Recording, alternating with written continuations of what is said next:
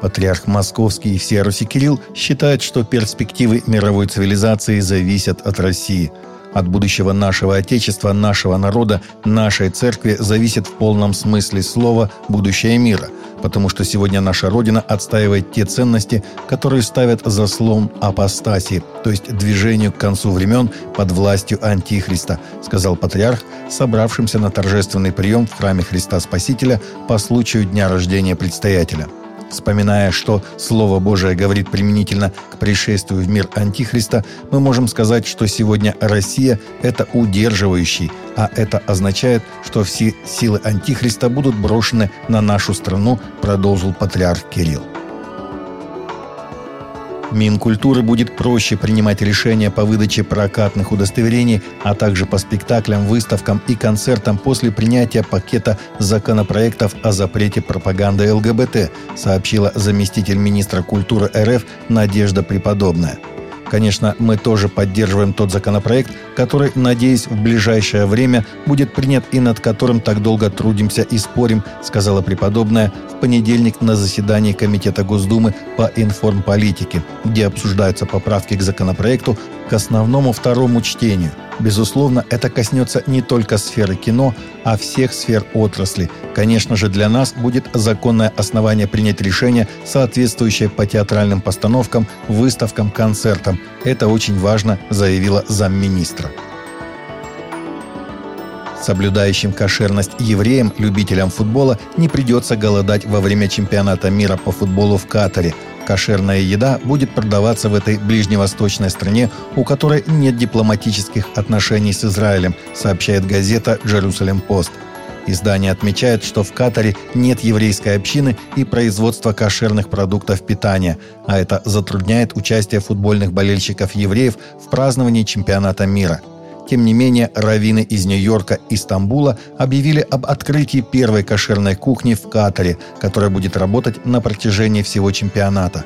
Кошерная еда в Катаре будет включать, среди прочего, халы, бейглы с хумусом, овощами или копченым лососем. Если на празднике футбола соберется достаточно много евреев, меню станет больше. Компания Walt Disney, известная своими культовыми развлекательными брендами, объявила о масштабном стратегическом изменении в воскресенье вечером. Это событие произошло после того, как Disney, некогда пользующийся всеобщим доверием бренд детского контента, оказался под прицелом культурной войны. Так Disney показал более низкий четвертый квартал, чем ожидалось. При этом акции упали более чем на 40% в этом году – Акции достигли 20-летнего минимума после отчета за четвертый квартал. Фактически, известная компания сегодня переживает бойкот со стороны христианских семей, где родители категорически против либерального контента, выходящего на экраны благодаря Диснею.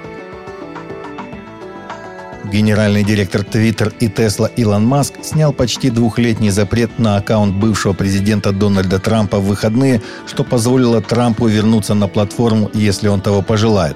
Маск, который недавно приобрел соцсеть, восстановил аккаунт Трампа после публикации 24-часового опроса, в котором пользователи решали, следует ли восстановить аккаунт бывшего президента – как сообщает WebLace, в вопросе Маска проголосовало более 15 миллионов пользователей соцсети. Результаты показали, что 51,8% пользователей проголосовали за восстановление Трампа, в то время как 48,2% проголосовали против. Народ высказался, написал Маск. Трамп будет восстановлен. Vox Populi, Vox Dei. Латинская фраза Vox Populi, Vox Dei означает «голос народа» – это голос Бога. Твиттер – соцсеть, которая заблокирована по решению Роскомнадзора в Российской Федерации. Последний фильм из популярного сериала «Избранные», основанного на Библии, вышел в топ-3 на выходных, удивив голливудских обозревателей и вытеснив крупные фильмы с большими бюджетами – так, по кассовым сборам эпизоды 1 и 2 избранный третий сезон собрал 8,2 миллиона долларов, заняв третье место, уступив только «Черной пантере» «Ваканда навсегда» 67 миллионов долларов и «Меню» 9 миллионов долларов. В прокате на кинотеатры избранные сезон 3 занял второе место.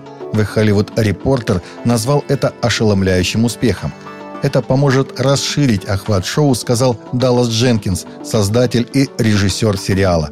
Успех фильма, добавил он, позволит избранным вернуться в кинотеатры в будущем.